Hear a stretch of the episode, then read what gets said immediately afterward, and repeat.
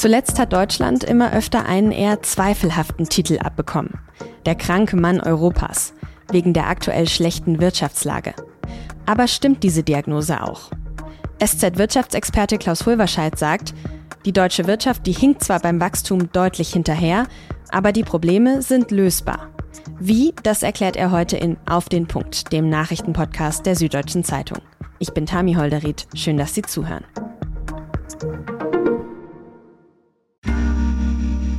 Werbung. Kennst du schon aus Regierungskreisen? Den Podcast der Bundesregierung? Hier erfährst du, wie man sich die Arbeit der Bundesregierung vorstellen muss. Wir schauen, nein, wir hören in den Maschinenraum. Wie werden Entscheidungen getroffen? Und warum so und nicht anders?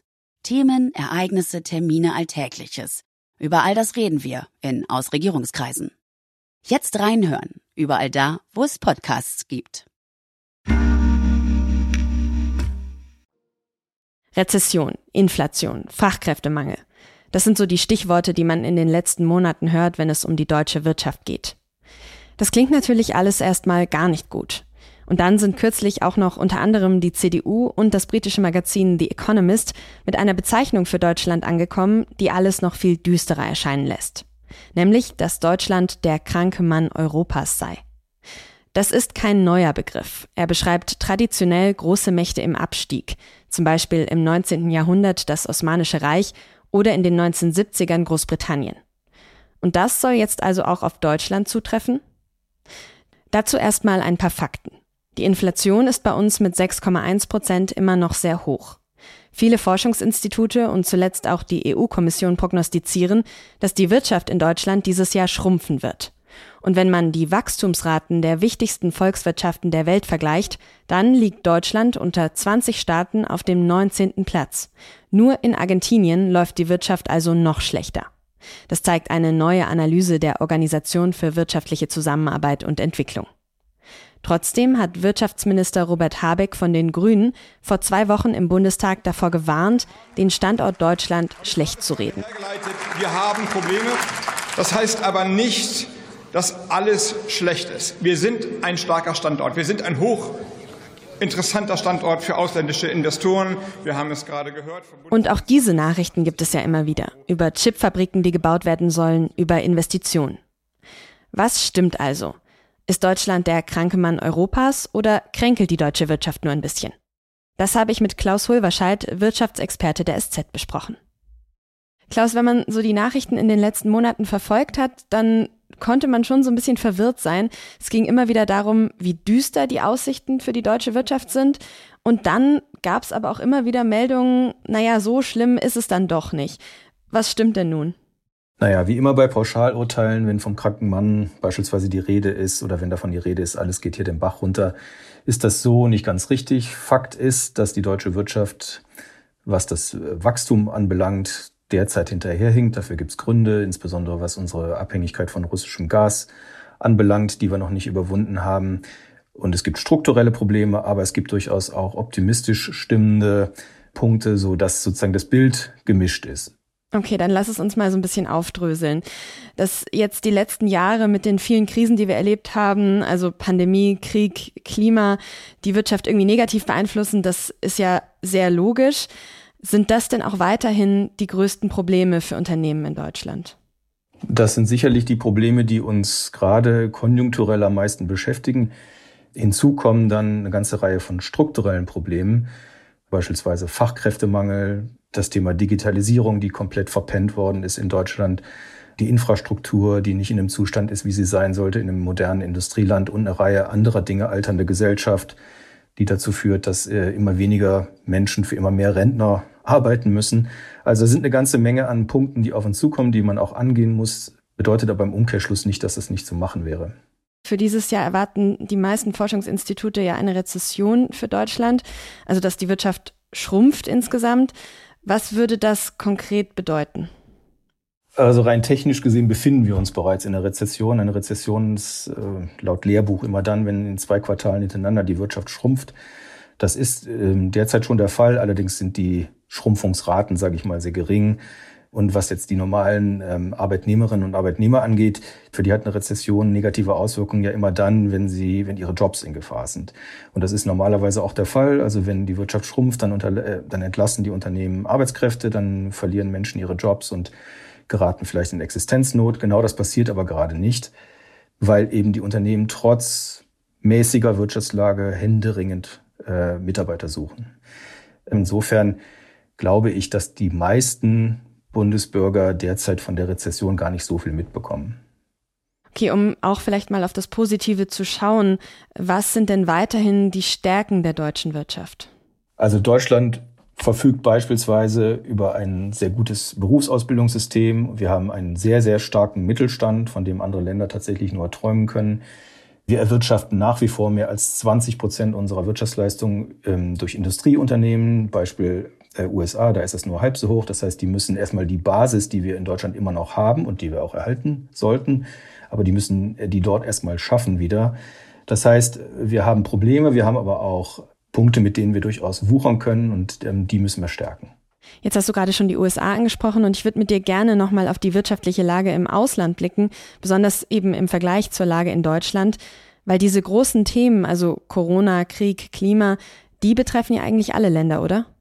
Also, wie ich eben schon gesagt habe, steht Deutschland, was die Wachstumsentwicklung angeht, sehr schlecht gerade da, auch schlechter als praktisch alle anderen europäischen Länder und auch als die USA. Aber die strukturellen Probleme, die sind eigentlich überall gleich. Wer beispielsweise mal in den USA seine eine Steuererklärung gemacht hat ähm, oder äh, versucht hat, ein Unternehmen anzumelden, der weiß, dass es kein Deut einfacher ist als in Deutschland. Also Bürokratie, ähm, beispielsweise ist dort genauso ein großes Thema wie hier. Fachkräftemangel ist dort ein genauso großes Thema wie hier. Das gleiche gilt aber auch für Frankreich, für Japan. Zudem ist dort oft die Staatsverschuldung extrem viel höher als in Deutschland. Dieses Bild vom kranken Mann suggeriert ja, dass wir sozusagen Probleme hätten, die andere nicht haben. Und genau das ist halt nicht der Fall. Wir haben Probleme, die darf man auch nicht äh, verschweigen und auch nicht wegdiskutieren. Aber die anderen Länder haben die gleichen oder ähnliche Probleme eben auch. Deshalb entweder sind wir tatsächlich alle krank oder keiner ist krank. Jeder muss mit diesen Problemen irgendwie umgehen. Das gilt für uns, das gilt aber auch für die Franzosen, für die Spanier, für die Italiener und auch die Amerikaner. Aber genau wie man eben damit umgeht, das äh, regelt ja jedes Land ein bisschen anders. Jetzt, wenn wir zum Beispiel in die USA blicken, Joe Biden hat eine Investitionsagenda gestartet mit billionenschweren Subventionen. Ist das der richtige Weg? Ist das die richtige Antwort? Ich glaube schon, dass angesichts der Herausforderungen, vor denen wir alle stehen, das Stichwort lautet natürlich vor allem klimagerechter Umbau der Wirtschaft, dass der Staat dort sehr viel stärker sich engagieren muss, als er sich vielleicht in normalen Zeiten finanziell engagieren muss. Und die Programme, die Joe Biden aufgelegt hat, sind da durchaus ein Maßstab, an dem man ähm, auch die Entwicklung beispielsweise in Europa irgendwie messen kann. Der Witz ist, dass in Europa eigentlich ähnlich hohe Summen zur Verfügung stehen äh, wie in den USA. Nur wie immer in Europa ist es hier schwieriger, an das Geld ranzukommen für Unternehmen. Es ist alles aufwendiger. Man muss äh, Anträge stellen und dann ewig lange warten, bis was kommt. Also es mangelt gar nicht am Geld in Europa, sondern es mangelt eher so an der Umsetzung. Und da müssen wir einfach besser werden. Also dann doch wieder Stichwort Bürokratie. Genau, Bürokratie ist ja ein großes Problem. Ähm, wir sind in Europa auch und gerade auch in Deutschland. Wir wollen auch immer vermeiden, dass die Falschen Geld bekommen. Deswegen werden da massenhaft Sicherheitsschleusen sozusagen eingebaut. Und das ist ja im Prinzip auch richtig. Niemand will, dass äh, Leute da Staatsgeld, Steuergeld bekommen, die das gar nicht brauchen. Aber ähm, die Kehrseite ist halt, dass das halt ewig dauert. Und ich glaube, wir müssen dann einen neuen Mittelweg finden, ähm, so wie die Amerikaner das vielleicht auch machen. Und Maßnahmen zum Bürokratieabbau stehen ja auch im Wachstumschancengesetz, das die Ampel zuletzt beschlossen hat. Was hältst du denn davon? Das ist schon der richtige Weg. Das Problem damit ist so ein bisschen, dass wir in Deutschland dazu neigen, so hier ein Gesetzchen, da ein Gesetzchen zu machen. Was wir eigentlich brauchen, ist, glaube ich, eine große Investitionsagenda. Es mangelt in Deutschland und auch in Europa ja gar nicht an an Investitionsvorhaben ist, was nur so ein bisschen fehlt, ist, dass es an irgendeiner Stelle mal gebündelt wird, aufeinander abgestimmt wird, dass man mal sozusagen alle an einem Strang zieht und man eine große Agenda hat. Das gilt für, fürs Investieren, das gilt auch für den Bürokratieabbau. Da hat der Bundeskanzler ja jetzt auch ein Angebot an die Länder gemacht, was, glaube ich, eine ganz gute Idee ist, dass man sich da einfach mal zusammensetzt und sagt, was können wir hier gemeinsam schaffen. Das ist, glaube ich, fast eher der Punkt, als immer noch mehr Geld zur Verfügung zu stellen, dass man einfach die vorhandenen Programme mal bündelt und auf ein oder auf zwei oder drei zentrale Ziele ausrichtet. Und wenn das passieren würde, blickst du dann auch etwas positiver in die Zukunft? Also ich bin von Haus aus ein optimistischer Mensch und ähm, ganz ehrlich gesagt stört mich auch dieses Gejammer und Schlechtreden in Deutschland, was hier ja sehr äh, verbreitet ist. Ich habe auch in, in, meiner journalistischen Laufbahn mittlerweile schon einige Krisen mitgemacht, von der Weltfinanzkrise über die, über die Eurokrise bis äh, sonst wohin. Und wir haben das in der Vergangenheit gewuppt bekommen. Und wenn wir die Dinge so ordnen, wie ich das eben vielleicht angedeutet habe, dann bin ich auch zuversichtlich, dass wir es auch in Zukunft gewuppt bekommen bisschen bessere Laune dabei könnte nicht schaden. Vielen herzlichen Dank, Klaus. Gerne. Jetzt ist es auch richtig offiziell. Der DFB hat am Freitag bestätigt, dass Julian Nagelsmann neuer Bundestrainer der Fußballnationalmannschaft wird. Er folgt auf Hansi Flick. Der war ja am 10. September nach einer 1 zu 4 Niederlage gegen Japan freigestellt worden. Nagelsmann war zuletzt Coach des FC Bayern. Er bekommt einen Vertrag bis Ende Juli 2024, also erstmal bis nach der Fußball-Heim-EM. Die Preise für Wohnimmobilien sind in Deutschland im zweiten Quartal dieses Jahres sehr schnell und sehr stark gesunken. Von April bis Juni um durchschnittlich 9,9 Prozent im Vergleich zum Vorjahreszeitraum. Das hat das Statistische Bundesamt mitgeteilt. Es ist der stärkste Rückgang seit dem Jahr 2000. Die Gründe dafür sind vor allem eine geringere Nachfrage. Weil es teurer geworden ist, eine Immobilie zu finanzieren, wollen und können weniger Menschen eine kaufen. Aber Wohnraum bleibt weiterhin knapp und deshalb wird Wohnen, egal ob zur Miete oder im Eigentum, auch weiterhin teuer bleiben, so Experten.